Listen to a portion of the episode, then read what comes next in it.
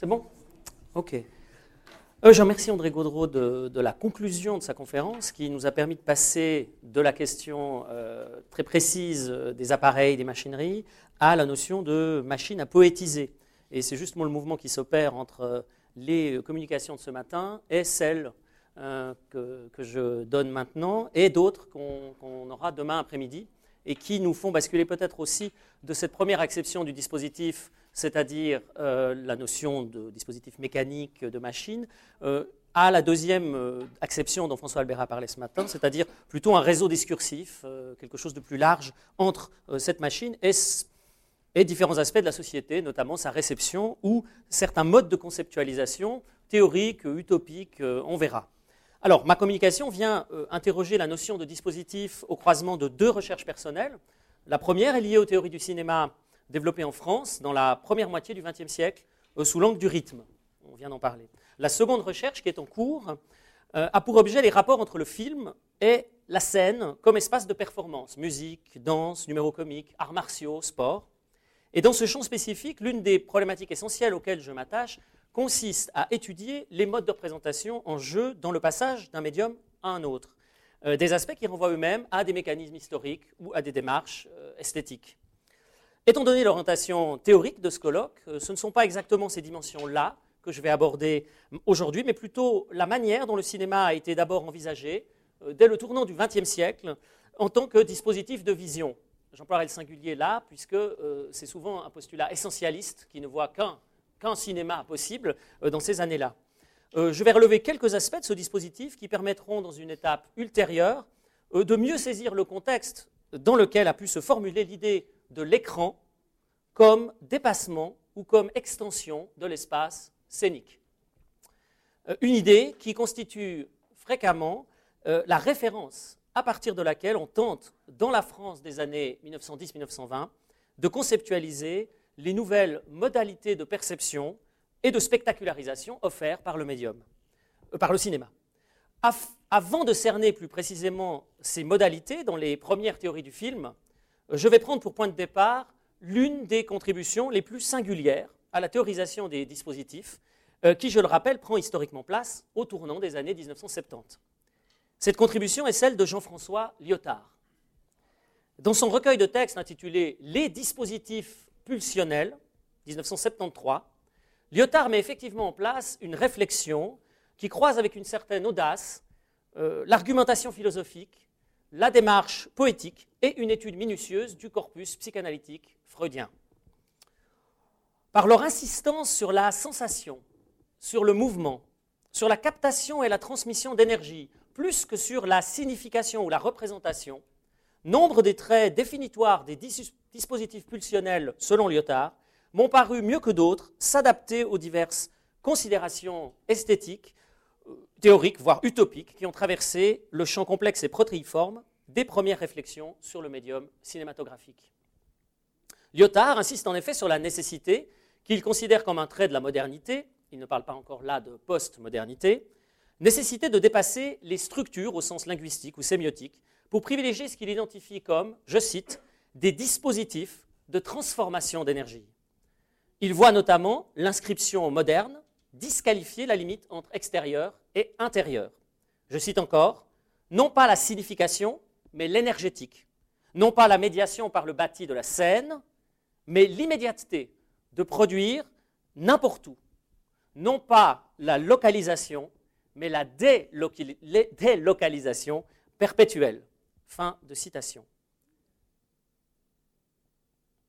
La réflexion de Lyotard dans les dispositifs pulsionnels se concentre presque essentiellement sur les modes d'expression artistiques. Repensés sous la forme, je cite, d'une machinerie qui absorbe l'énergie et la métamorphose. Fin de citation. Il insiste essentiellement sur la dimension médiatique, c'est-à-dire les canaux par lesquels circule l'énergie créatrice, par exemple à propos de la littérature. Je cite Lyotard. Le livre n'apporte rien.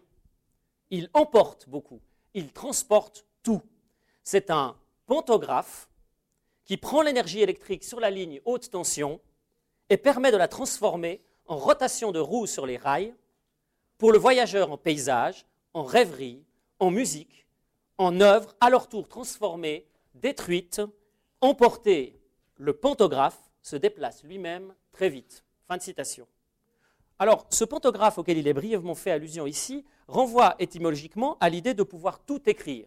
Pantographie, on a parlé avant du pantoopticon, et maintenant c'est le pantographe. Euh, il s'agit en fait, en réalité, d'une machine, euh, une machine réelle, une machine munie de bras articulés qui sert à reproduire et aussi agrandir euh, des formes géométriques. Un peu l'ancêtre de Photoshop, si vous voulez. mais d'autre part, c'est aussi un pantographe, c'est un dispositif d'apparence similaire qui relie la locomotive au courant électrique. Donc c'est un appareil à la fois d'inscription graphique et de mise en réseau énergétique. Cette vision surprenante du livre comme pantographe, comme convoyeur privilégié d'énergie, s'appuie donc essentiellement sur l'interconnexion de mouvements multiples. Euh, la pensée mobile de l'écrivain, celle du lecteur à laquelle elle se relie, la circulation des stimuli sensoriels dégagés euh, et suscités par les œuvres, est, par une sorte de logique métonymique, le branchement sur le courant électrique qui anime et articule en réseau les machines de transport et de communication. Cette insistance sur la question de la mobilité se retrouve dans le texte où Lyotard considère le cinéma en tant que dispositif pulsionnel. Le cinématographe y est avant tout envisagé au sens étymologique. Je cite Écrire en mouvement, cinématographier, on le conçoit et on le pratique donc comme une incessante organisation de mouvement. Fin de citation. Mais cette ordonnance du mouvement, hein, qui rejoint la définition platonicienne du rythme, euh, qui a été emprisée par les premiers théoriciens du film, est le plus souvent liée, nous dit Lyotard, à une démarche institutionnelle de sélection au sein de ce qu'il appelle, je cite, la foule de mobiles possibles candidats à l'inscription sur la pellicule. Cette productivité signifiante guidée par l'impression de réalité et la construction d'une diégèse, contrevient en fait à la conception idéale que Lyotard désigne pour sa part sous le terme d'économie libidinale. Il réfléchit là à partir des différentes euh, notions de plaisir et de désir chez Freud. Ce qui importe pour lui, c'est l'inscription du mouvement donné pour lui-même, stérile, dans le sens d'une dépense énergétique gratuite, positive dans son système, car susceptible de provoquer la jouissance. Le détournement dispendieux de l'énergie, voilà ce que le cinéma, ou plutôt la cinéma, comme il l'appelle, hein, a cinéma, euh, devrait idéalement mettre en jeu. Si l'on considère plus précisément la manière dont Lyotard envisage l'espace de représentation filmique, celui-ci s'apparente donc à une zone de captation et de propagation, de mise en flux.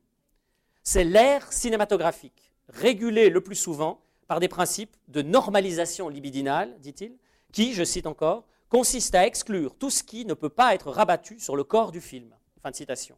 Le film institutionnel vise effectivement, je cite encore, à réaliser la subordination de tous les mouvements pulsionnels à l'unité du corps organique. Le film est le corps organique des mouvements cinématographiques. Fin de citation. Le cinéma est donc appréhendé non seulement à partir du modèle psychique, mais plus littéralement encore à partir du corps lui-même. En effet, si l'espace filmique s'apparente, comme le déclare Lyotard, un lieu privilégié d'investissement libidinal.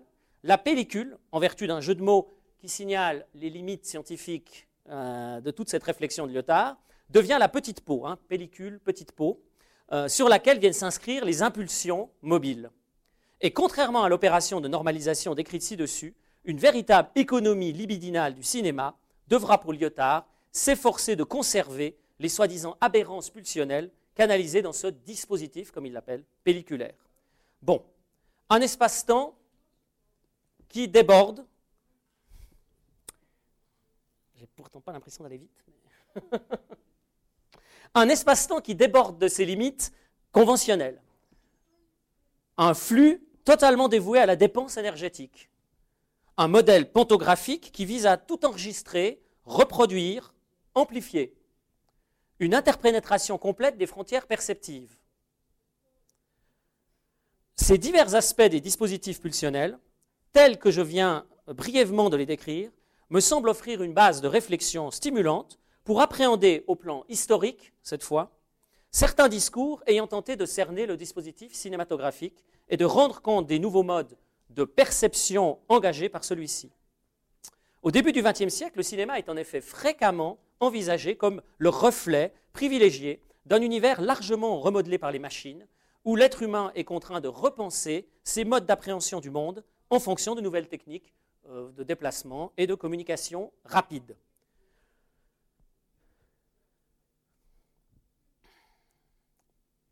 Ainsi, les affinités avec, euh, euh, avec les nouvelles conditions perceptives liées à la voiture ou au train sont-elles signalées au milieu des années 1920 par Jean Tedesco, euh, qui proclame la nécessité de, je cite, rapprocher le film de ces autres inventions qui ont porté le mouvement à sa limite la plus intense afin de créer une esthétique de l'acier ou une beauté mécanique. Alors ces termes euh, prolongent les idées de Ricciotto Canudo, qui insiste notamment, je cite, sur la volonté à la fois scientifique et artistique de montrer d'une manière plus intense le sens de la vie perpétuellement neuve. Fin de citation. Dès 1911, Canudo parle, je cite, de l'excès même de mouvement des films, ces mystérieuses bobines impressionnées par la vie même. Euh, ou au début des années 20, Canudo parle aussi de la démultiplication à la fois folle et calculée de la production cinématographique elle-même, qu'il compare à un processus de fécondité biologique. Au même moment, l'historien d'art Elifort compare, euh, insiste pardon, lui aussi sur le caractère absolument inédit de ce déferlement ininterrompu de signes visuels, toujours instantanés, et l'impossibilité de le représenter par les formes d'expression euh, préexistantes, formes d'art préexistantes.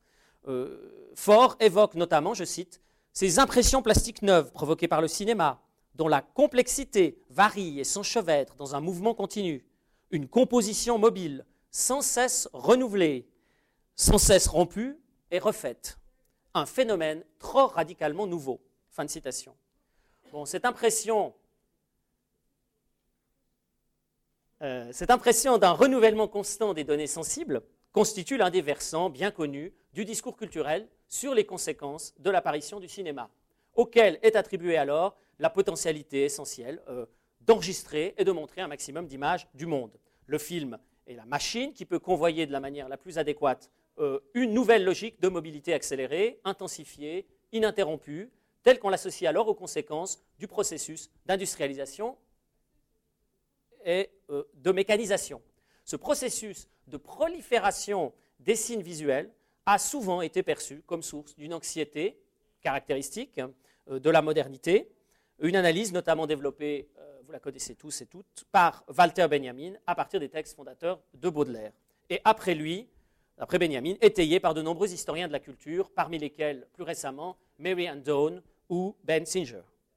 L'expérience de la modernité est là envisagée à la lumière de la psychanalyse freudienne comme un traumatisme, hein, euh, un traumatisme où l'impression de vitesse est avant tout produite par un flux ininterrompu de stimulation visuelle sans que l'on puisse s'y arrêter, distinguer, choisir. La célèbre formule de Baudelaire, vous la connaissez bien, une émeute de détails, hein, est ainsi reformulée en 1921 sous la plume du cinéaste Jean Epstein, qui évoque pour sa part, je cite, une bousculade de détails. Pourtant, à partir d'une telle conception, on peut envisager le cinéma non seulement comme simple reflet de cette multiplication effrénée des détails au sein de la vie moderne, mais également en tant qu'instrument de canalisation et de contrôle du mouvement, comme un outil d'homogénéisation, comme une machine permettant à l'être humain de maîtriser le nouvel univers révélé par la science, donc conserver une empreinte complète, j'insiste sur ce mot pantographique, euh, qui reproduise jusqu'à son extrême mobilité. Non seulement un aspect de l'existence, mais sa totalité spécifique à Nudo, qui insiste sur la dimension pantographique donc du cinéma, capable d'après lui d'enregistrer, je cite, toute la vie en action, le plus vite possible. Le cinéma, par sa stylisation de l'existence dans la vitesse, je cite encore Canudo, exalte le spectateur moderne, habitué à vivre de plus, euh, plus rapidement possible. Fin de citation. Si l'on étudie de près le dispositif sous-entendu par cette phrase de Canudo, on s'aperçoit que le cinéma y apparaît autant comme un outil de transmission, d'analyse ou de sélection du mouvement que comme une source d'exaltation énergétique en phase avec le monde mécanique dans lequel évoluent désormais les spectateurs. Au plan perceptif, le film participerait donc à la constitution d'une nouvelle forme de relation aux images projetées sur l'écran, rapport qui caractériserait autant le pôle de la production que celui de la consommation.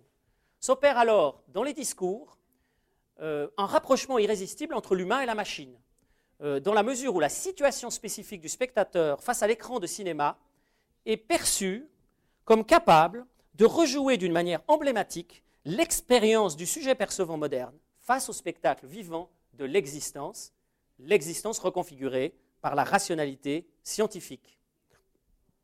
En abordant l'idée d'une machine modélisée sur les conditions propres à la perception humaine, pour la saisir, la conserver, la reproduire, euh, la transformer, on verra ça, on retrouve ici les schémas d'inscription et de simulation façonnés par le phonographe et le cinéma, et qui ont caractérisé les paradigmes de représentation autour de 1900 des paradigmes étudiés par toute une série d'historiens, de Friedrich Kittler à Jim Lastra ou encore Alissa Gittelman.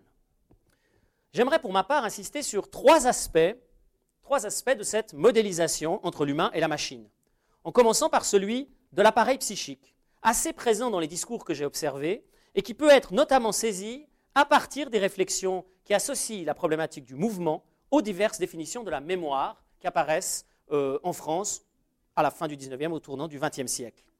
Henri Bergson insiste par exemple dans une conférence de 1911 intitulée La perception du changement, que l'accumulation de souvenirs par la mémoire, le mot qu'il utilise, ne peut pas être envisagée via le modèle de l'appareil photographique, c'est-à-dire, je cite, comme autant de clichés photographiques dont nous tirerions ensuite des épreuves. Fin de citation. Ainsi, la remémoration visuelle d'une chose produit pour Bergson, que je cite encore, non pas une image, mais 10, 100, 1000 images, autant et plus que sur le film d'un cinématographe, c'est-à-dire des millions d'images différentes. Fin de citation. Il finit par dire plus, hein. c'est-à-dire qu'il perçoit bien, conformément à ses positions célèbres de l'évolution créatrice de 1907, le cinéma comme une illusion du mouvement qui pointe les limites des mécanismes de la pensée philosophique, scientifique et rationnelle, hein, cette position célèbre de Bergson. Bergson finit donc, dans ce texte de 1911, par dire plus. Mais il dit juste avant autant. Autant et plus. Autant ce qui signifie, ou qui signale tout de même, l'attribution d'un rôle bien particulier au cinéma, en raison de la vitesse imperceptible à laquelle ce dernier opère. Le volume innombrable d'images, c'est surtout ce point-là, que le cinéma convoque, constitue pour Bergson un argument pour le voir non pas coïncider, mais du moins se rapprocher partiellement de ce flux énergétique constamment renouvelé qu'est le mouvement propre à la durée intérieure. Sa durée intérieure, je dirais, celle de Bergson. Comme pour nombre de positions bergsoniennes, c'est l'esprit et non la lettre de la pensée du philosophe qui a marqué les premiers critiques et théoriciens français du cinéma, hein, qui étaient bergsoniens sans suivre euh, l'opinion de Bergson sur le film. Ceux-ci n'hésitent pas à affirmer très couramment que le film a été, je cite, inventé par l'homme pour la représentation totale de la vie. Cette formule de 1921 appartient une nouvelle fois à Ricciotto Canudo, pour lequel le cinéma constitue bien, je le cite toujours, le seul art capable de recréer totalement la vie. Car ce que chacun de nous appelle la vie n'est en réalité que le synchronisme absolu des formes qui frappent et qui remuent ses sensations et son imagination. Fin de citation. Cette vision mécaniciste, qui est tout à fait dans l'esprit de la psychologie française de l'époque, j'y reviendrai, se retrouve notamment dans une comparaison entre le film et la mémoire, qui fait écho à celle de Bergson, mais qui s'avère nettement plus affirmative quant au pouvoir du cinéma. Cette comparaison est effectuée par Jean Tedesco dans deux essais de 1925 et 1927. Dans le premier, le critique décrit le dispositif cinématographique de la manière suivante.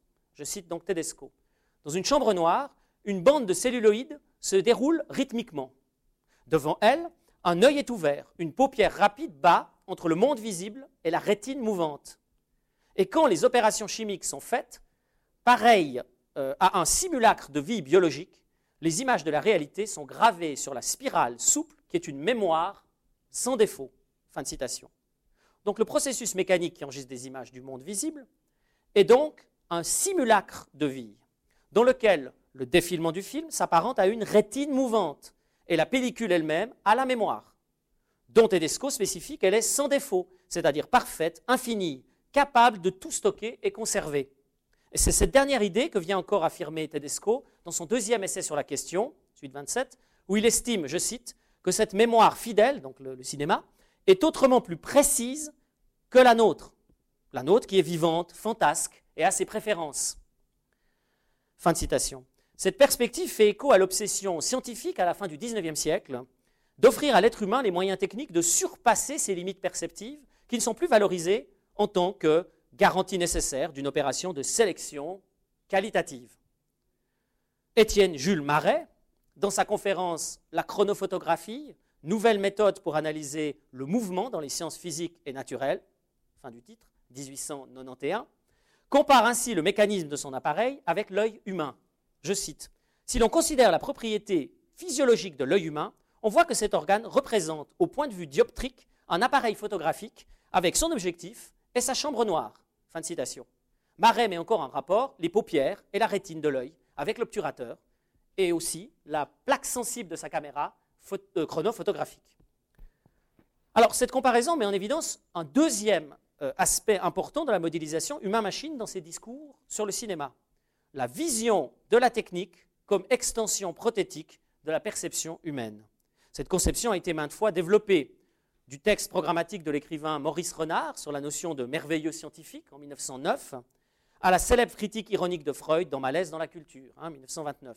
Chez Freud, la volonté de perfectionner ses organes sensorimoteurs avec des lunettes, un télescope ou le microscope, afin de faire disparaître les limites de ses performances, euh, aboutit à la figure grotesque d'un dieu prothétique. Hein. Euh, ça, c'est ce qu'affirme Freud. Chez Maurice Renard apparaît plutôt le repérage fasciné méfiant à la fois d'un discours mythologique qui est propre à une opération de remédiation, ces opérations de, remédiation dont Bolter, par exemple, a montré qu'elles étaient typiques du début du XXe siècle, hein, où on, perçoit le technologique à l'aune du surnaturel ou de la magie. Hein.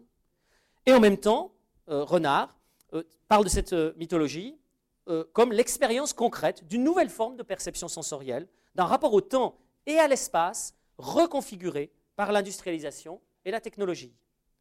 Chez les théoriciens français du cinéma des années 20, auxquels je reviens, c'est cette dernière idée qui se dégage nettement.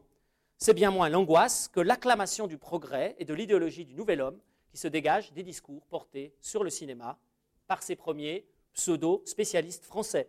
Le caractère scientifique du cinéma est alors considéré comme offrant la possibilité d'une évolution de la vision humaine. Vival connaît ça. Dans la continuité de la pensée positiviste où le progrès scientifique offre à l'être humain les moyens de percer les secrets invisibles de la nature, on s'enthousiasme en effet pour la possibilité de développement des sens qui paraît offerte par le cinéma. Dans toute une série de textes rédigés entre 1921 et 1927, la machinerie cinématographique est envisagée comme capable de combler les limites de l'être humain en démultipliant artificiellement euh, ses facultés perceptives. Ainsi, Léon Pierrequin avoue-t-il sa fascination pour, je cite, ces moyens techniques qui prolongent l'étendue d'un de nos sens. Fin de citation. Quant à Léon Moussinac, il évoque avec lyrisme, je cite, ces instruments qui prolongent nos sens, nos facultés de comprendre et de sentir, qui nous rendent maîtres enfin de l'espace et du temps, dont les valeurs ont singulièrement varié depuis un siècle. Fin de citation.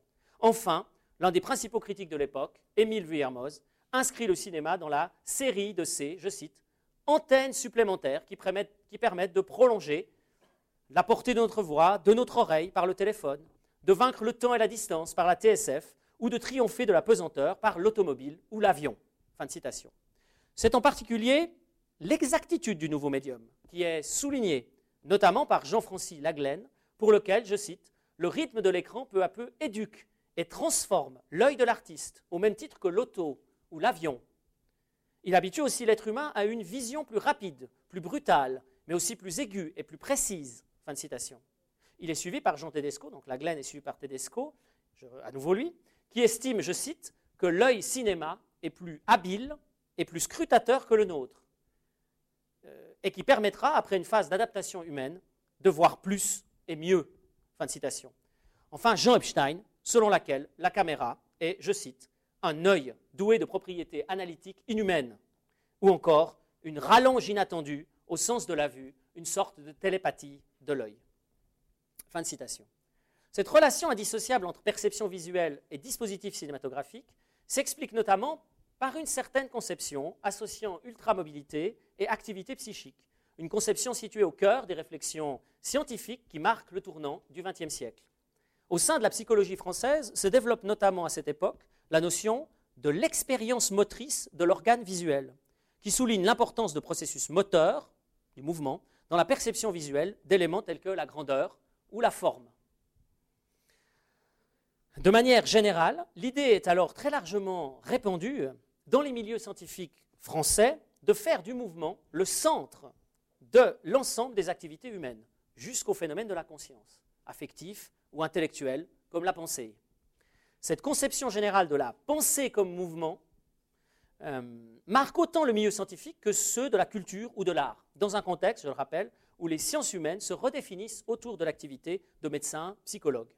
C'est par exemple la position développée en 1914 par Théodule Ribot dans son livre La vie inconsciente et les mouvements, ou encore celle de son héritier au Collège de France, euh, Pierre Janet. Janet qui définit encore en 1923 la psychologie comme, je cite, l'étude des mouvements partiels, des attitudes générales ou des déplacements d'ensemble par lesquels l'individu réagit aux actions que les divers objets environnants exercent sur lui. Cette conception de l'activité de la conscience ne rejoint pas complètement les vues de Bergson, malgré une volonté commune d'insister sur le caractère instinctif et dynamique des phénomènes intérieurs. Chez Janet, euh, plus mécaniciste pourrait-on dire, la pensée elle-même est appréhendée en tant que facette de la corporalité. Et cette pensée trouve son activation au niveau fondamental second, semi-latent des tendances. C'est le terme qui recouvre chez lui les réflexes, les instincts, les automatismes. Là, invisible au regard d'autrui, située au seuil de la perception consciente, cette pensée mobile provoque chez l'individu des réactions qui constituent pour Janet les phénomènes de la conscience. Alors ces conceptions énervent en profondeur les commentaires enthousiastes des premiers théoriciens, des gens qui parlent de cinéma, chroniqueurs, commentateurs, français du film, pour lesquels le cinéma permet d'abolir non seulement les frontières spatio-temporelles, mais également de coller à ces mécanismes intérieurs, qu'on associe cette fois aux divers procédés techniques les plus élaborés du cinéma, euh, de la manipulation du photogramme jusqu'au montage. Ce sont une idée ou des idées qu'on trouve à peu près chez tout le monde dans le champ du cinéma des années 20. Germaine Dulac, René Jeanne, Ricciotto Canudo, bien sûr. La machine cinéma n'est plus simplement un super œil, mais un véritable organisme intérieur. Euh, pour Émile Vuillermoz, la caméra n'est effectivement rien d'autre, je cite, que le prolongement scientifique du système nerveux. Pour Jean Epstein, elle est désormais un cerveau en métal qui transforme le monde extérieur. Pour Abel Gans, elle est un cerveau et même un cœur permettant à l'homme de percevoir au-delà de ses limites, grâce à ces procédés techniques les plus élaborés. Je cite Gans, éclairage artificiel ou combiné, réimpression, accéléré, ralenti, méthode de montage, prise mobile, etc. Au sein du champ que je considère, on s'accorde alors généralement sur cette idée. La caméra ne doit pas être utilisée pour produire des images de la réalité perçue, mais bien de celles mises à nu par la technique scientifique et demeurant jusqu'alors impossibles à saisir par l'œil humain. Dans les termes synthétiques de l'écrivain Jules Supervielle, qui répond en 1925 à une enquête sur le cinéma, c'est donc le spectateur qui se mue lui-même en un grand œil la perception sensorielle, celle de l'ouïe, du goût ou du toucher, se réorganise autour d'une vision désormais centrale. Je cite la formule de Supervielle. Tous nos sens s'ocularisent jusqu'à la pensée elle-même. Fin de citation. Donc après la mémoire infinie et l'extension prothétique, cette ocularisation des sens ouvre la voie au troisième aspect dont je veux parler ici, c'est-à-dire la simulation de participation, voire d'immersion, que peut provoquer le cinéma et qui frappe alors l'attention de la plupart des critiques et théoriciens. Ainsi, Epstein, dans Bonjour Cinéma, fantasme-t-il la possibilité de pouvoir épouser totalement le point de vue d'un personnage? Il déclare par exemple Je vois sa main se tendre de dessous moi comme si c'était la mienne. Fin de citation. Un effet de caméra subjective que le cinéma français de la première moitié des années 20 utilisera abondamment, y compris Epstein lui-même, euh, pour la fête foraine de Cœur fidèle. Le psychanalyste René Allendy, dans un essai de 1926 sur la valeur psychologique de l'image, s'arrête justement sur cette séquence de cœur fidèle, y trouvant une forme de visualisation de la pensée intérieure où les objets défilent et débouchent sur une sensation de vertige. par le procédé de l'ocularisation interne, le film paraît de la sorte faire participer, c'est le mot que Allende utilise, participer les spectateurs plus intensément à ce qu'il appelle l'état d'âme des personnages. Un an plus tard, l'écrivain André Beuclair se réfère à ce même type d'effet, c'est-à-dire la possibilité, dit-il, de se trouver en puissance dans l'objet, et identifie l'expression emblématique de l'émergence d'une nouvelle sensibilité cinématique. Sensibilité cinématique, c'est le terme, euh, exactement le terme qu'André Beuclair utilise. Nouvelle sensibilité cinématique. La lecture faite de ce procédé insiste sur la relation intime qui doit s'engager entre la pensée mobile du spectateur et celle du dispositif cinématographique. À moins que le spectateur soit dans le dispositif, mais ça on en discutera après. Euh, que ce rapport soit ou non médiatisé par la subjectivité intermédiaire d'un personnage d'ailleurs. Pour, alors, cette exigence doit, à mon sens, être encore une fois rapprochée de la réflexion de Bergson. Pour celui-ci, l'intelligence se caractérise en effet par le défaut de se placer en dehors de l'objet lui-même, alors que seule la fusion avec cet objet serait susceptible pour lui d'en offrir la connaissance absolue. Dans son introduction à la métaphysique de 1903, Bergson, donc c'est un, texte, une conférence, Introduction à la métaphysique, Bergson prend l'exemple du roman, où, d'après lui, les descriptions les plus minutieuses ne parviendront jamais à offrir un accès complet à l'intériorité d'un personnage. Je cite Bergson. Tout ça ne vaudra pas le sentiment simple et indivisible que j'éprouverais, toujours ce jeu, si je coïncidais avec un instant, pardon, si je coïncidais un instant avec le personnage lui-même. Description, histoire et analyse me laissent ici dans le relatif. Seule la coïncidence avec la personne même me donnerait l'absolu.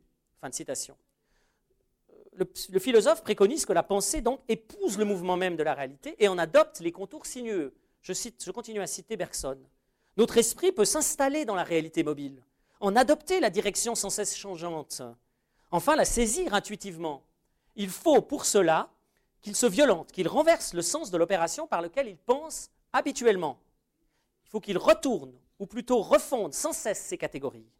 Mais il aboutira ainsi à des concepts fluides capable de suivre la réalité dans toutes ses sinuosités et d'adopter le mouvement même de la vie intérieure des choses. Fin de citation.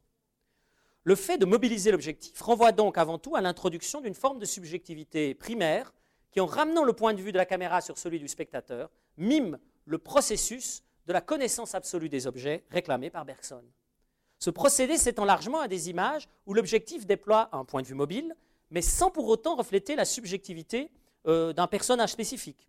Je pense ici à Maldon, le film de Jean Grémillon, où les plans saisis en travelling sinueux et en plongée totale depuis le plafond entraînent l'appareil dans le mouvement général euh, de la danse qui est alors filmée. Ce sont ces mêmes limites de la représentation subjective que désigne René Clair lorsqu'il s'interroge en 1925 sur les multiples changements identificatoires auxquels le point de vue du spectateur est soumis lors de la vision d'un film, et notamment ce qu'il désigne explicitement comme le passage de l'objectif au subjectif. Je cite René Clair. Ainsi, le spectateur qui voit sur la toile quelques lointaines courses d'automobiles est soudain jeté sous les roues énormes d'une des voitures, scrute le compteur de vitesse, prend en main le volant, il devient acteur et voit dans les virages les arbres bousculés s'engouffrer dans ses yeux. Citation. On pense là à des séquences célèbres de l'inhumaine, du rayon de la mort de Kuleshov, du testament du docteur Mabuse, au film de Charles de Coquelaire, ou encore évidemment au jeu vidéo NFSPS, Need for Speed Pro Street sur PlayStation 3. Par cet exemple automobile, on rejoint donc le point d'entrée de cette réflexion en ce qui concerne le corpus des années 20, c'est-à-dire les propos de Tedesco sur les liens existants entre le cinéma et les autres machines propres à la vie moderne, comme le train ou la voiture, justement. Alors, au-delà de la France, cette idée est notamment développée au début des années 30 par Bella Balache, qui évoque pour sa part cette nouvelle danse du spectateur. Hein, la danse devient le modèle, danse du spectateur. Il bouge donc de son siège quelque part. Je, cite Balache. L'orientation du regard de la prise de vue devient celle du regard du spectateur. Lorsqu'elle change, le spectateur change aussi de position, bien qu'il ne bouge pas de sa place.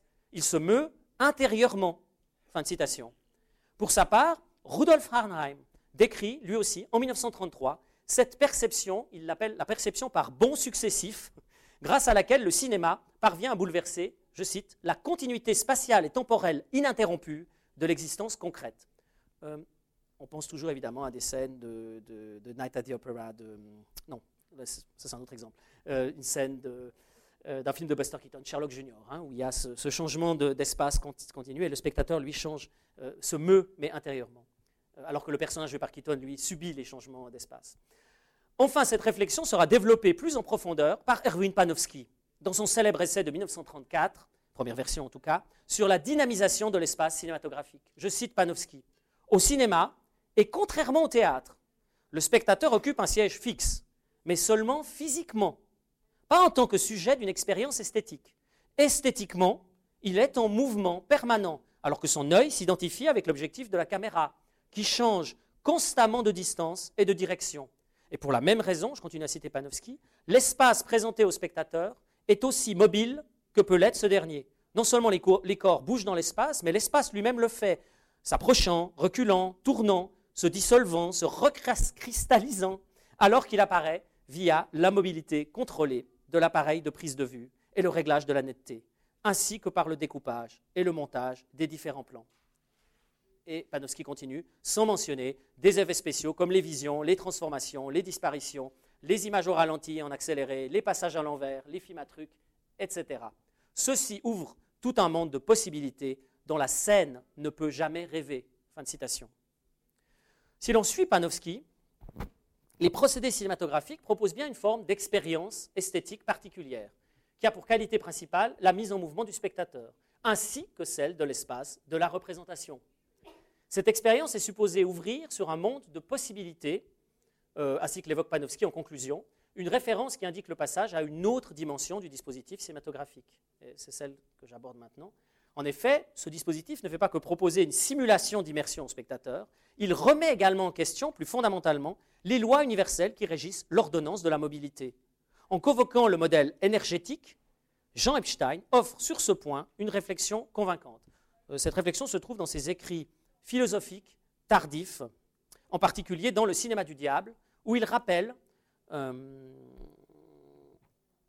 il rappelle en effet les deux aspects du cinéma dans ses relations à l'univers sensible. D'une part, le film est susceptible d'offrir la contemplation hypnotique du monde, sous la forme d'une véritable, je cite Epstein, extase mystique. Fin de citation. D'autre part, Epstein met en évidence ce qu'il désigne comme, je cite, la pluralité essentielle du réel. Fin de citation. Les procédés filmiques proposent effectivement, d'après lui, une expérience particulière qui a pour qualité principale la remise en cause des lois universelles qui régissent l'ordonnance de l'énergie mobile. Je cite Epstein. Or, qu'est-ce que l'énergie? Tout au moins l'énergie actualisée, sinon mouvement. Toute chose n'est donc que mouvement quantifié, c'est-à-dire mouvement pensé au moyen de l'espace-temps. Et voilà pourquoi, comme le montre l'expérience cinématographique, dès qu'on modifie le rythme temporel dans lequel un phénomène est représenté, celui-ci se trouve comme miraculeusement dénaturé, transspécifié, rejeté d'une catégorie dans une autre. Fin de citation.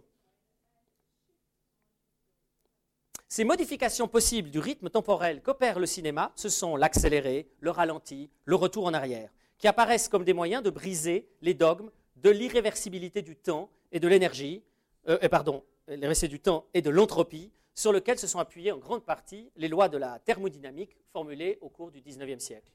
Pour Jean Epstein, la possibilité cinématographique de montrer une séquence à l'envers, dit-il, produit, je cite, un anti-univers que jusqu'alors l'homme ne parvenait pas à se représenter. Et cet anti-univers généré par le film est perçu comme la marque d'une supériorité du cinéma sur le théâtre. En effet, dès ses premiers textes, Epstein perçoit les procédés de dématérialisation ou de transmutation euh, énergétique qui sont donc propres à l'expérience filmique, toujours ce mode expérience, hein, comme participant d'une nouvelle forme artistique moderne, fondée sur l'expression synthétique et le branchement direct sur le flux poétique. Je cite Epstein. Entre le spectacle et le spectateur, aucune rampe. On ne regarde pas la vie, on la pénètre. Fin de citation. Cette position, et c'est le dernier point que je vais aborder aujourd'hui, est totalement en phase avec les préoccupations des contemporains d'Epstein. Alors qu'elle sera, je le rappelle brièvement, totalement battu en brèche au cours des années 1970 dans la réflexion sémio-psychanalytique euh, de Christian Metz. Hein. Se basant justement sur une comparaison avec le théâtre, Christian Metz considérera effectivement l'imaginaire cinématographique sous l'angle de l'effigie illusoire et du manque aux antipodes de la mise en présence réelle avec l'objet qu'offre, selon lui, la scène théâtrale. Pour revenir à la première moitié du XXe siècle, euh, l'allusion par Epstein à l'absence nécessaire de rampe entre spectateur et objet perçu renvoie explicitement au dépassement de la scène théâtrale. Euh, dépassement indiqué par Panofsky, vous vous en souvenez, hein, dans le préambule et dans la conclusion de son texte que j'ai cité plus haut.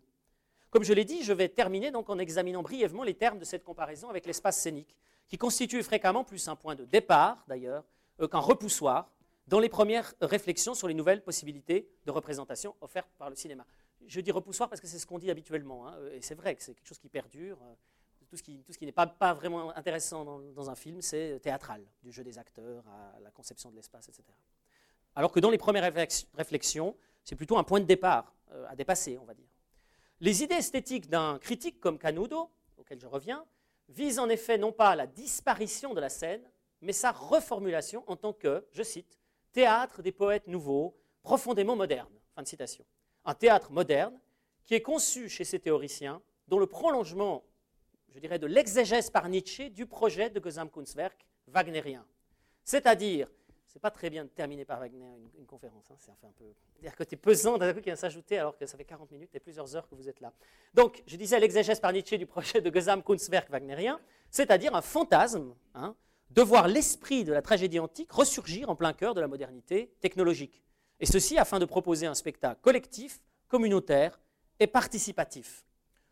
L'hostilité euh, de Canudo à l'encontre des drames individuels de la scène bourgeoise, qu'on peut trouver également dans différents textes d'Elifort ou de Léon Moussinac, cherche en réalité à proposer plus un renouveau qu'une absolue nouveauté. Ainsi, le cinéma est-il appréhendé par Canudo non seulement au plan esthétique, vous le connaissez, comme la synthèse des rythmes du temps et de l'espace, cette même synthèse qu'Elifort désignera sous le terme de ciné plastique, euh, mais également au plan culturel et social, comme un théâtre nouveau, dit-il, hein, je le cite. Un théâtre nouveau, une sorte de théâtre scientifique, fait de calculs précis, d'expressions mécaniques. Et ce théâtre repose idéalement sur la participation totale du public au spectacle, par la fusion entre la salle et la scène, par une adhésion totale du sujet à la représentation qu'il contemple. Si, comme Canudo l'affirme en 1922, la projection cinématographique constitue, je le cite, l'expression vibrante de la vie intérieure, c'est parce qu'il produit, je le cite encore, une nouvelle unanimité joyeuse réalisée dans un spectacle où les hommes puisent l'oubli de leur individualité isolée et engagent la constitution d'une âme collective. Donc, dans les termes de Canudo, la participation à ce spectacle unanimiste idéalement proposé par le cinéma prend la forme d'une expérience esthétique, c'est le mot qu'il utilise, où les foyers d'émotion, foyers d'émotion que constituent les films procurent, je cite, l'oubli esthétique, c'est-à-dire la jouissance d'une vie supérieure à la vie, d'une personnalité multiple que chacun peut se donner en dehors et au-dessus de sa propre personnalité. De même, le critique Louis Deluc perçoit dans les salles de cinéma une ambiance qui, je cite encore, enveloppe les spectateurs, les exalte, les galvanise, les épanouit. Fin de citation. Pour Deluc, le film non seulement accomplit l'idéal du théâtre antique, hein, il le cite explicitement, mais dépasse son action en la situant désormais à une échelle planétaire. Le critique, Deluc, est totalement fasciné par la possibilité de synchroniser les êtres humains simultanément à un même rythme, en effaçant les distances géographiques et les barrières culturelles. Bon, je saute cette citation, elle est, bien résumée. Le critique, donc, euh, euh. Enfin, j'avance un peu, le réalisateur Abel Gans plaide pour une même logique participative où le public, loin de ne demeurer qu'un simple spectateur, doit chercher, je cite, à s'incorporer au drame, comme dans la tragédie antique. Ils se répètent tous la même chose. Et cela si complètement que la suggestion doit devenir collective et que l'esprit critique, emporté dans le tourbillon, doit disparaître. Fin de citation. C'est bien à partir de cet idéal à la fois d'universalité, de stylisation, et de fusion participative que les principaux rénovateurs euh, de l'espace scénique ont interprété l'idéal du Gesamtkunstwerk au début du XXe siècle. Je pense là au, spectacle d'Adolphe Appia pour les rythmiciens de Dalcroze, euh, au Total Theater euh, développé par Walter Gropius au Bauhaus, en passant par les expériences allemandes de danse d'expression. Ah, danse d'expression, effectivement, Laban ou Wigman ont effectivement cherché l'accomplissement d'une nouvelle culture festive par une reformulation corporelle et chorégraphique de l'œuvre d'art totale wagnérienne. Et c'est là la notion d'extase qui revient le plus souvent pour qualifier ce nouveau foyer d'énergie supra-individuel qui s'articule dans le corps dansant. Si Ricciotto Canudo considère d'ailleurs lui-même le film comme une singulière création réalisée par des hommes nouveaux, dit-il, c'est pour aussitôt le qualifier, donc le cinéma lui-même, hein, je cite, de pantomime moderne, de nouvelle danse de l'expression. Fin de citation. Donc dans cette optique post-wagnérienne, oh, je ne pensais pas au double sens d'optique, on, estime alors que le film pourra acquérir une véritable dimension synthétique, en suppléant aux limites supposées de la scène théâtrale et en offrant une diversité inédite euh, d'angles de vision. Et ceci grâce à ses possibilités accrues de représentation et à sa fluidité au double plan de l'espace et du temps. Deux dimensions contrôlées, je le rappelle, par le même outil conceptuel, c'est-à-dire le rythme. Alors, avant certaines réflexions essentielles autour de la notion de scène élargie, je pense à celle de Nicolas Vardak, qui met en évidence les procédés, dit-il, cinématiques du mélodrame spectaculaire du XIXe siècle, dans son ouvrage de 1949, Stage to Screen. Ou encore, je pense aussi à celle d'Eisenstein, qui réfléchit dans deux textes entre 1943 et 1948 sur ce qu'il appelle les anticipations du cinéma et qui sont présentes dans le théâtre depuis Diderot. Donc avant ces deux réflexions que je n'aborde pas évidemment, le critique cinématographique et musical Émile Vuillermoz s'est plus modestement penché en 1927 sur cette question euh, à partir des conceptions de Richard Wagner. Je cite S'il avait pu manier à son gré les prestigieuses ressources de la vision animée, ce n'est pas un théâtre, mais un cinéma lyrique euh, que ce réformateur aurait construit à Bayreuth. Euh, s'il était né une cinquantaine d'années plus tard, Wagner aurait écrit sa tétralogie non pas pour un plateau, mais pour un écran. Cette synthèse artistique, insuffisamment concrétisée par l'espace scénique, devrait pour Vuillermoz prendre la forme du film lyrique, comme il l'appelle, hein, une version perfectionnée et parfaitement synchronisée du film avec musique. Cette solution lui paraît remédier au défaut de ce qu'il appelle la machinerie de l'opéra, forme d'expression dépassée dont le hiératisme, la durée excessive euh, sont devenus pour lui des fardeaux au moment où s'imposent progressivement les nouveaux standards de la vie moderne. Alors ces critiques n'est pas neuve, hein, elle rappelle les, la déconvenue que Nietzsche lui-même avait éprouvée face aux premières représentations scéniques du Ring à Bayreuth. Hein. En particulier, il déplorait le manque d'exploitation des ressources visuelles, les ressources rythmiques et mimiques du cœur et des interprètes. Euh, pour sa part, Vuillermoz trouve dans une représentation des ballets russes, c'est le coq d'or, une solution, dit-il, à valeur prophétique pour ce que je pourrais appeler le dispositif cinématographique. Elle repose sur la scission effectuée entre la musique, deux groupes de choristes de part et d'autre de la scène, et l'interprétation, euh, et l'interprétation physique, oui c'est ça, les danseurs qui sont au centre et qui eux traduisent plastiquement euh, les détails de l'action. Fin de citation. Cette véritable dissociation des sens, qui est finalement le principe du cinéma parlant, dissociation-recomposition, et qui sera notamment exploitée plus spécifiquement par Sieberberg dans son film Parsifal, euh, a pour effet de libérer la représentation visuelle de ces interprètes chanteurs, hein, les fameux ténors qui sont absolument pas aux normes de physique, peut-être des rêves euh, qui sont dans les livrets. Euh, donc, euh, libérer la représentation visuelle de ces interprètes chanteurs en permettant à l'expression corporelle de se déployer sur la scène d'une manière plus souple et plus ample et de matérialiser ainsi les actions exigées par les livrets, autant sur le plan du réalisme que sur celui du fantastique. Ce fantastique que Canudo circonscrit en 1922 je cite, comme l'irréel fixe du cinéma, c'est-à-dire une irréalité, mais fixée, gravée pour longtemps dans ses infinies nuances et dans ses multiples détails, et que Canudo voit dépasser finalement ce qu'il nomme avec mépris le réel changeant du théâtre. J'ai moi-même dépassé le, temps qui m'était imparti, donc je vais m'arrêter sur ce constat qui reflète euh, bien certains aspects du centraux du dispositif cinématographique, le tel qu'appréhendé dans les premières conceptions françaises du cinéma, euh, la plupart de ces aspects, qui s'articulent tous autour de l'idée d'une perception située au-delà des limites physiologiques humaines, vous sont d'ailleurs probablement familiers, puisqu'ils sont toujours mis en jeu aujourd'hui, au tournant du XXIe siècle, par les procédés de visualisation et d'enregistrement portables et en flux continu, véhiculés par les appareils et les circuits de communication numérique, ou encore dans les longs trajets en point de vue subjectif effectués par les utilisateurs des consoles vidéo. À une différence près avec le début du siècle passé, Désormais, c'est l'écran lui-même qui a fini par représenter l'espace scénique de référence, à la fois dans les expériences qu'il autorise et dans les dépassements de lui-même qu'il annonce. Quand Jean-François Lyotard envisage le cinéma en tant que dispositif pulsionnel, c'est bien un au-delà du cinéma institutionnel qu'il vise, puisqu'il emploie le terme paradoxal de a-cinéma. En fin de compte, il pointe ici l'idée que l'essence hypothétique du cinéma, telle qu'elle a été fantasmée au plan utopique et esthétique, ne peut pas être ou ne peut plus être le cinéma lui-même. Merci beaucoup.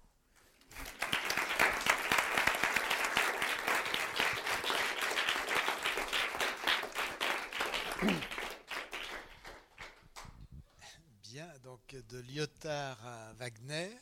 Mhm. Euh, il me semble qu'il y avait, qu'il y avait en tout cas deux, deux aspects un peu différents euh, dans ce que vous avez évoqué, euh, qui est d'abord justement cette, théorie des flux. En effet, donc, euh, euh, en vous entendant parler de cette exaltation de la machine cinéma euh, qui supplante la pensée humaine, etc., ou la, perception humaine dans la première partie, il était frappant de voir l'homologie avec le discours exaltant les nouvelles technologies depuis une vingtaine d'années, on pourrait dire. C'est à peu près le même argumentaire euh, qui, qui est à l'œuvre, hein, c'est-à-dire dépassement, flux euh, énergétique, etc. Alors il y a l'électricité, peut-être moins fameuse aujourd'hui que, que la communication euh, sans fil, etc. Mais c'est un petit peu. Alors, ce qui, m'a- ce qui me. Bon, dans, dans la deuxième partie, en revanche,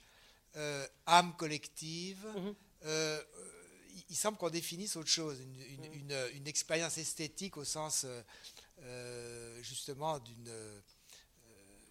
Ce que Rancière appelle euh, justement l'âge esthétique, enfin se rassembler autour de, quelque chose de partagé, et bon, qui, est, très à l'œuvre dans le symbolisme aussi, euh, justement, donc avant, le cinéma. Bon, ce, qui m'amène à, penser que c'est moins d'ailleurs la question du dispositif qui est en jeu que peut-être celle que justement j'ai rappelée euh, ce matin d'épistémé, c'est-à-dire que si on est dans le même espace de référence ou dans euh, un espace de référence commun, enfin qu'il y a une sorte de,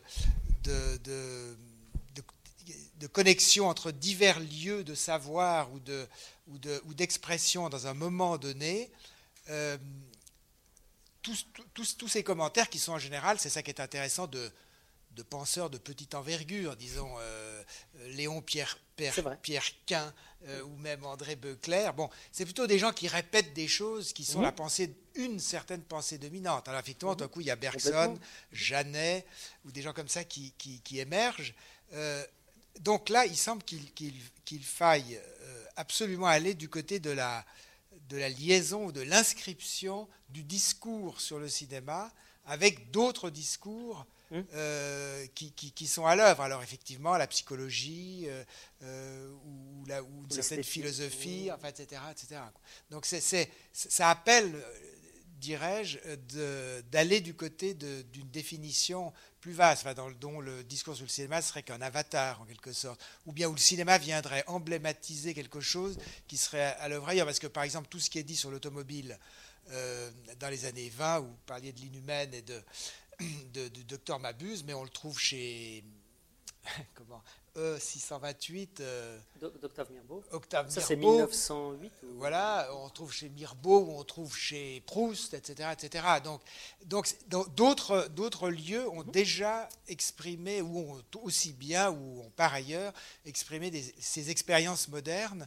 Et donc là, il y a nécessité que le cinéma soit presque dissous dans un ensemble plus englobant, j'ai l'impression, avec des paramètres peut-être euh, euh, qui, qui sont, euh, qui sont plus déterminants que ceux qui sont liés au médium. Enfin, c'est un peu ce que je me disais en, en entendant Mhm. ça.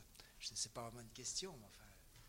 Non, mais il se situe effectivement à l'intersection des deux. C'est-à-dire que comme j'ai considéré que des textes, à part euh, les grandes références, vous avez remarqué, euh, les autres textes sont tous des textes sur le cinéma, euh, tous portant sur le cinéma. Alors évidemment, ils sont à la fois en train de définir quelque chose qui est leur objet, et en même temps, ils sont traversés par ces, par ces discours. C'est justement l'idée euh, bah, foucaldienne de, de Foucault, euh, que de s'intéresser, je vous rappelle, la- hein, l'idée première de l'archéologie du savoir, c'est de s'intéresser à tous les discours, y compris les, les choses non légitimées, les, les- enfin, c'est faut aller fouiller dans les, dépouiller les, les revues, etc., et trouver tous ces, tous ces textes euh, qui, eux, sont, justement, ne sont plus l'œuvre d'auteurs euh, isolés. Il y a quelques, j'ai l'impression quand même quelques personnalités vers lesquelles les idées convergent. Canudo, par exemple. Mais Canudo, c'est justement une personnalité qui n'est pas exclusivement dans le champ du cinéma, elle-même. Donc c'est vrai que ça participe peut-être d'une réflexion où le dispositif cinématographique est à la fois présent et en même temps traversé par d'autres préoccupations ou enfin d'autres conception. je dirais quand même, vous l'avez utilisé vous-même le terme, emblématique. Quelque chose dans ce genre. c'est la machine emblématique qui croise la science et l'art, etc. Donc je pense qu'elle a quand même un rôle de modèle. C'est pour ça qu'avec Mareto Tajada, vous parliez, je, crois, d'épistémé autour du cinéma quand même, principalement autour du cinéma. Cinéma avec, entre guillemets, qui, avant le cinéma, ou peut-être après le cinéma, il y aura des, une conférence sur le post, la, pensée post-cinématographique, euh, où André Gaudreau mentionnait aussi ça, hein, l'idée que, enfin on se pose d'ailleurs, c'est une question qui revient, hein, cette idée qu'est-ce que le cinéma? C'est peut-être, il faut distinguer cinéma, entre guillemets, qui était déjà avant, qu'on appelle comme ça parce qu'on est ici euh, dans l'obédience francophone, comme ça a été rappelé, mais qui pourrait s'appeler autrement, et qui est plutôt, euh, voilà, qui cerne quelque chose qui existait avant, au XIXe siècle, qui est dans les mentalités, qui s'incarne imparfaitement, c'est un peu ce que j'ai essayé de montrer, quelque part, hein, parce que ces discours ne collent pas avec ce qu'est le cinéma. Hein. Je vous rappelle, le cinéma n'offre pas l'expérience de fusion avec l'objet. Hein. c'est ce que je crois, je suis assez d'accord avec Metz, finalement. Euh, et donc, il l'offre imparfaitement, et il n'est qu'une étape, peut-être, le, cinéma, dans euh, toute une série de, séries de, ah, de modes de représentation, d'outils, enfin, Cela dit, c'est difficile, excusez-moi, mais de dire il n'offre pas une expérience de fusion. Si quelqu'un témoigne ah, de cette expérience-là, euh, voilà, on, doit prendre ce document. à ce moment-là, à ce moment-là, Georges Duhamel considère qu'il est submergé, enfin, etc. Euh, donc on ne peut pas dire que, que Metz va, dire qu'il a tort de dire ça. C'est Metz qui n'est pas submergé, peut-être. Mais... C'est vrai.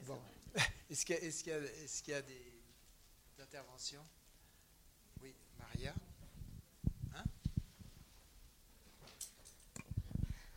Merci. Oui, euh, Laurent, merci pour la conférence euh, qui ouvre effectivement la question des discours. Et puis évidemment, on m'intéresse au premier chef. Je me demandais, parce que tu disais, euh, je parle pas, en fait, moi je ne parle pas de dispositif, mais en fait, si, tu parles de modèle cinéma et donc tu construis. Mais je me demandais, en t'écoutant, en entendant, tu cites Bergson, peut-être qu'on y reviendra à la, à la, conférence de 1911 et puis tu cites Marais, et puis Tedesco, Epstein et d'autres. Je me disais, en fait, finalement, est-ce qu'on est bien sûr, disons, ma conclusion, ça serait ça, est-ce qu'on est bien sûr que tous ces gens parlent du même cinéma? Parce que euh, la question se pose au niveau des différents types de sources. Par exemple, le statut de Bergson et le statut de, Marais là-dedans sont, euh, sont des références qui, sont, qui ont leur propre discours par rapport à un certain cinéma qui mhm. déjà qui n'est pas le même pour les deux, et puis qui sont ensuite digérés ou, amalgamés par les mhm. autres, qui réutilisés. Et donc, euh, par exemple, quand tu parles de, tu cites Bergson euh, sur 1911 et puis tu dis, ça, je vois, ça m'intéressait parce que tu t'arrêtes à autant ou plus d'images pour parler de la question de la remémoration. Euh, je me dis, bon, là par exemple, on voit bien, on sait bien que Bergson c'est surtout plus d'images quand il parle, parce que la mémoire, c'est hors de question de la mettre en, paradigme avec le cinéma. Mmh, mmh. Ah, mais ensuite, tu, nous dis, voilà, Tedesco parle aussi de la mémoire, et mmh. puis, euh, et puis c'est la mémoire stockage, etc. Mais on voit bien, on sait bien que la mémoire stockage, c'est exclu pour Bergson, parce que justement, c'est ce qu'il il apporte autre chose. Et donc, tous ces présupposés qui sont théoriques et qui sont liés à chacun d'entre eux impliquent des modifications dans la conception du cinéma lui-même, dans des dispositifs cinéma de chacun d'eux.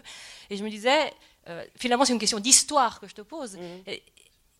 Est-ce qu'on ne devrait pas euh, moduler, mettre des bémols par-ci, par-là, ah bah et puis euh, réintroduire Et il y a peut-être plusieurs modèles de cinéma, et on serait ainsi à mener, à mettre en, lumière peut-être des conflits, des, des luttes symboliques des débats qu'il y a eu dans les années 10, années 20, etc., sur qu'est-ce que le, cinéma, chacun défendant un type de dispositif, etc. Il me semble qu'il y avait un effet homogénéisant dans cette mhm. volonté de construire le mhm. modèle euh, qui, qui, euh, qui, faisait peut-être, qui ne donnait pas assez de chance à mhm. chaque discours. Ah oui, mais ça c'est bon. c'est ma démarche. Si je donne une, chance à chaque discours, je fais une conférence sur Bergson et le, cinéma. non, l'idée, ça serait bien qu'on dégage le cinéma de chacun pour en construire un, deux, trois modèles. Moi, je crois que j'étais, disons, j'ai bien montré les deux niveaux. C'est-à-dire que Bergson, oui, même s'il évoque le cinéma, euh, moi j'ai l'impression que c'est toujours quand même. Euh, euh, ce, qui ce qui est important là, c'est cette idée, une espèce de modèle, je ne sais pas comment le, qualifier, idéaliste, ou en tout cas, enfin, il y a la possibilité d'une fusion complète, totale, sans limite, etc. etc. Hein? Oui, mais pas avec le cinéma. Justement, bah, j'ai dit, le cinéma, il pense l'inverse. Mais il y a ce modèle. Je ne parle pas de cinéma. Je dis c'est une conception. Mhm. Je l'ai dit, j'ai bien distingué ça, la production de ce type de discours, avec les critiques de cinéma des années 10-20, mhm. euh, qui eux n'hésitent pas à ne pas prendre, je l'ai dit, hein, ils respectent l'esprit, mais pas la lettre. C'est-à-dire qu'ils ils, font du bergsonisme contre mhm, Bergson. Donc ça, je l'ai quand même dit, par exemple. Oui, Donc, euh, quelque part, la différence de statut de l'un et de l'autre, à part ça, à, plus loin que ça, par contre, j'ai plus de peine à, répondre. C'est-à-dire l'image même, ou ce qu'on entend par cinéma, c'est vrai, euh, ce, que, ce, que, Bergson, en 1911, appelle cinéma, mais tu veux dire, qu'est-ce qu'il pouvait, lui euh, Lui, je pense qu'il pense effectivement plus à une machine à production d'images, euh, lui, il est dans la chronophotographie. voilà, exactement. Il, est, toujours dans une certaine forme de la chronophotographie. En 1907, c'est ça. Même s'il parle d'une vue avec des soldats qui défilent, euh, c'est ça, tout à fait. Là, il y a une différence de ce qu'on appelle cinéma. C'était plus, euh, c'était quand même, il stigmatise quand même ce, médium-là à cause de cette base-là, qui n'est peut-être pas celle auquel les autres prennent le mot cinéma, mais c'est quand même le même médium dont on parle, si on veut. Hein. il n'est pas pris au médium. Donc, personne ne le condamnant de, facto, dès le début, à cause du fait qu'il se base sur l'immobilité, c'est bon, pour lui c'est terminé. Les autres, ouais, lisent Bergson, sont influencés par cette idée d'un appareil enregistré tout, hein, un truc pantographique, et bousculent Bergson en disant voilà, je crois que c'est ça. C'est le même, la même démarche qu'on trouve un peu chez les futuristes. Euh, etc. À l'époque. Ce qui enfin, l'enjeu de, mon intervention, c'est de dire quand tu construis le modèle tu, me proposes plusieurs paradigmes, notamment la, voir mieux, puis alors là tu appelles Marais, mhm. et puis ensuite, ce qui est tout un paradigme réel, etc. Mhm. Deuxième paradigme du même modèle, c'est euh, la question euh, du, de la perception du changement, et là tu appelles Bergson. Or, euh, voilà, j'ai juste besoin que tu nous expliques qu'en fait, ça se contredit, que Marais et Bergson, là, ils ne sont pas d'accord. Enfin, bref, que, que, finalement, le même modèle, si on regarde les discours, c'est ce n'est pas le même modèle. Au niveau des références mal digérées, mal comprises et simplifiées et euh, popularisées, c'est-à-dire le niveau auquel les autres ensuite disent c'est du cinéma. Oui. Oui, mais est-ce qu'ils tous c'est le même cinéma? Est-ce qu'ils disent tous la même chose? Est-ce qu'ils disent Les gens des années 20, oui. Les critiques qui sont des critiques de cinéma qui mm. parlent du cinéma. Mais pas les, les, modèles auxquels on se réfère et qui sont effectivement des, grandes idées du temps, je dirais, quelque chose comme ça. Si je peux, si, je peux, je, trouve ça, je trouve intéressant que euh, cette idée du pantographe me paraît tout à fait prégnante. Et ce, qui, m'intéresse, c'est qu'on essaye. Je, je, suis un peu d'accord avec Maria et en même temps, j'essaie de résister un peu à cette idée de d'arrêter un discours qui serait produit par le cinéma, euh, comme si c'était le point d'arrêt, justement, alors que ce qui me semble intéressant dans le cinéma et dans la théorie et dans l'écriture du cinéma des années 20, c'est cette prolifération, c'est justement cet investissement libidinal extraordinaire dans l'écriture pour essayer de comprendre le cinéma. Alors, il y, a des clichés incroyables, c'est sûr, il y a, des, idées qui reviennent, c'est toujours les mêmes, mais il y a aussi cette, euh, espèce de, à la fois une extase sensorielle, mais aussi l'espèce d'extase utopique, comme si le cinéma était toujours, euh, il y avait une réserve euh, philosophique, une réserve épistémologique, quelque chose à venir, que, qu'on a plus de mal maintenant à, dégager après la, grosse désespérance du, du, parlant. Euh, mais, je crois qu'il y a, c'est ça qui est intéressant dans, cette idée du portographe, c'est qu'elle elle montre ce, cette, cette, demande de parole et d'écriture que, que, le cinéma a, a, produite, quelquefois de façon tout à fait inintéressante. Il y a beaucoup de textes sur ces cinéma qui qui ne sont pas si intéressants que ça dans les années 20. Mais je crois qu'il y a aussi une, énergie extraordinaire qui, moi, me fascine dans les, dans, les, dans, les, dans les, écrits du cinéma des années 20, même si quelquefois les modèles, c'est vrai, distinguer les modèles, c'est pas toujours facile ou possible. Euh, mais donc je voulais juste simplement voilà, prendre un peu l'opposé aussi en même temps. Pour, oui, oui. sur le, oui. C'est vrai que, bon, j'ai bien précisé, hein, le, il parle de pantographe. Lyotard utilise le mot pantographe, pas pour le cinéma, même si c'est la même idée, hein, je l'ai montré, mais il utilise le mot, il le réserve pour le livre.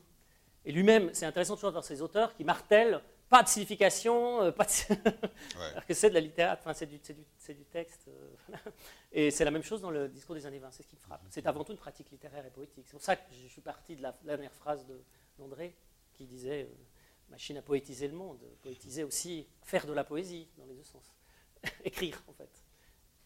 On peut aussi tout réduire en fait à ça et c'est beaucoup. Dans ce de presse, dans le dispositif, il n'y a pas une tentative de justement ne plus se croire dans l'écriture, mais se croire dans, dans un autre médium. Et si cette, euh, cette d'inconscient d'une transmédialité fait pas partie de, ce qu'il y a d'excitant et de libidinal dans, le, dans, dans une certaine notion du dispositif. Ça, c'est juste une. une- Et qu'aujourd'hui, à la limite, le chat sur Internet euh, Oui, c'est pas. oui. enfin, permet de réaliser quelque part. Parce que Mhm. c'est- On envoie les- le texte, on le... donc quelque chose qui est du, qui est du, du livre pantographe ou de l'écriture pantographe. Donc en réseau, qui, Mhm. qui circule, etc. Oui, oui, il y a une idée là.